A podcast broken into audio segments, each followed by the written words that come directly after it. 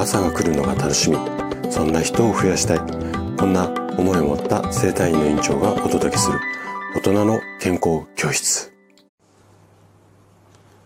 おはようございます。高田です。皆さんどんな朝をお迎えですか？今朝もね元気で心地よいそんな朝だったら嬉しいです。さて毎週土曜日はね本の紹介をしています。で今日紹介したいのが家庭でできる食品添加物農薬を落とす方法こういったタイトルの本になります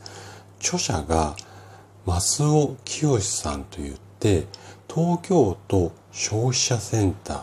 試験研究室室長を経て現在は食品問題研究家として活動されている方です。タイトルだけ、タイトルをね、聞いただけでどんなことが書かれているのか、もうなんとなくね、あなたもイメージできると思います。で、まさにそう、今あなたがイメージしているような内容で、難しい言葉は使わずにね、とてもわかりやすい方法がまとめられた一冊になってます。で、この本の軸となる考え方が本当にね、素晴らしいんです。で、どんな風にね、こう素晴らしいのかっていうのをちょっとね後書きに書かれている文章を紹介しながら、えーと、こんなところが素晴らしいっていうようなことをね伝えていこうかなというふうに思います。で最後のところですねこの本を書き書き終えて考えていることは次の3つです。1点目は日本には安全に食べる知恵があったということです。それが本書でまとめたおばあちゃんの知恵です。ここをね、ポイントとするところがね、私は個人的に素晴らしいってすごく考えています。そして今こそこの知恵をもう一度見直すことが必要だと思います。で、この後ちょっと文章がいくんですが、ちょっと省略させていただいて、で、この後ね、2点目は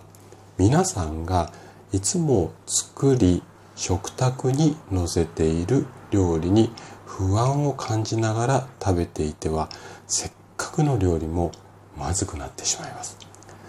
料理はまず美味しいものを食べることが第一です。ここね本当に素晴らしいなと思います。そこでいつの時代になっても農薬や添加物などの不安を解消できる原理に基づいたおばあちゃんの調理法調理方法か調理方法を料理に取り入れることでなるほどこれで不安は解消できると安心して料理を美味しく食べていただきたいと考えている。で3点目は安全で美味しい食作りは笑いのない暗い雰囲気の台所や食卓からは決して生まれないということです。ここもね、本当に私も重要だとすごく思っています。で、常に笑いのある明るい食作りの努力は惜しまないでほしいと考えます。世の中には努力してもなかなかそれだけの成果が得られないことも多いのですが、生活は努力すれば必ず報われます。安全で美味しい食作りのためにこの本が少しでもお役に立てれば嬉しいです。うん。こういうことが書かれてあるんですね。で、テクニック的なもの、こうやって農薬を落としましょうとかっていうのも、うん、載ってはいるんですけども、意外と地味なことをきちんとやるっていうことが中心になっている本なので、私のラジオをなんか過ぎてね、聞いてくださってるあなたであれば、かなりね、共感できる部分が多い一冊になるんじゃないのかなというふうに思って今日紹介をさせていただきました。で、もしご興味あればね、ぜひ手に取って読んでみてはいかがでしょうか。そして、例によって例のごとく、多分図書館にもあると思います。で、もし図書館になかったり、借りるのではなくて購入したいよっていう場合は、概要欄のリンクから、あのー、ご購入いただけると嬉しいです。はい。ということで、今日も最後まで聞いていただきありがとうございました。